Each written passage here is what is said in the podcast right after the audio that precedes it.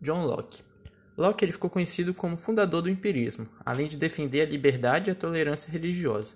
Como filósofo, pregou a teoria da tábula rasa, segundo a qual a mente humana era como uma folha em branco, que se preenchia apenas com, com a experiência.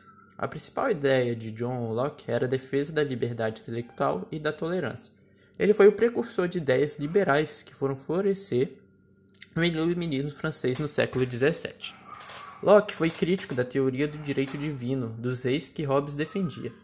Acreditava em usar a razão para obter a verdade e determinar a legitimidade das instituições sociais. Quando Locke escreveu os dois tratados sobre o governo, a sua principal obra de filosofia política tinha como objetivo contestar a doutrina do direito divino dos reis e do absolutismo real. Locke defendia a ideia de que o conhecimento não é inato, mas resulta do modo como elaboramos as informações que recebemos da experiência. Foi considerado um dos principais filósofos do Iluminismo e um precursor do Romantismo, o Russell. Suas ideias influenciaram a Revolução Francesa. Em sua obra mais importante, Contrato Social, desenvolveu sua concepção de que a soberania reside no povo. Russell era a favor do contrato social, forma de promover a justiça social que dá nome à sua principal obra.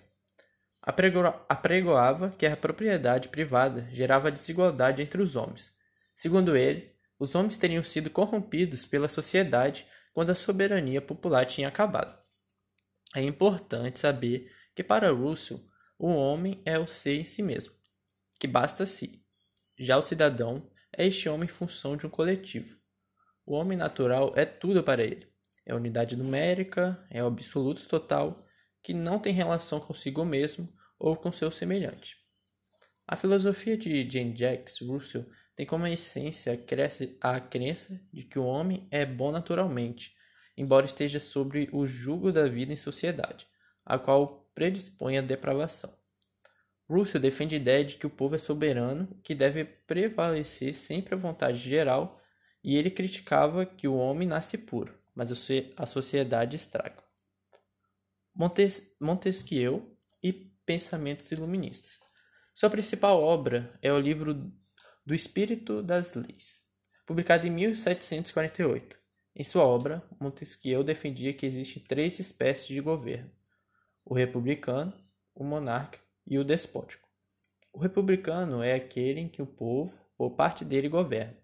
A monarquia quando um homem governa segundo suas leis fixas e estabelecidas. Sendo assim, o príncipe é a fonte de todo poder político civil. O despotismo, quando há um governo sem leis e sem regras, no qual tudo é decidido com base no desejo do déspota. Na obra de 1748, Montesquieu propõe a reformulação das instituições políticas através da divisão tripartite dos poderes.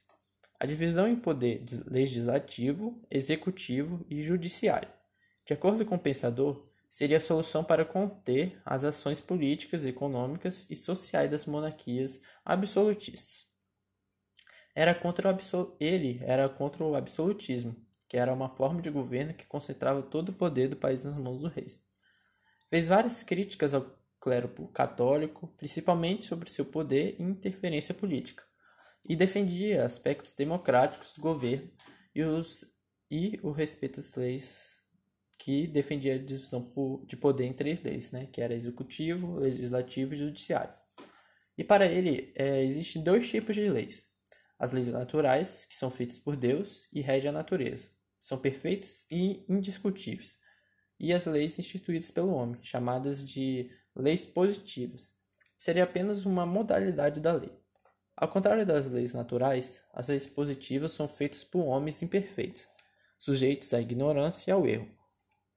Dessa forma, assim como as leis de Deus, as leis dos homens deveriam buscar expressar é, as necessidades dos povos, relacionando-as às formas do governo, de governo, clima e condições geográficas.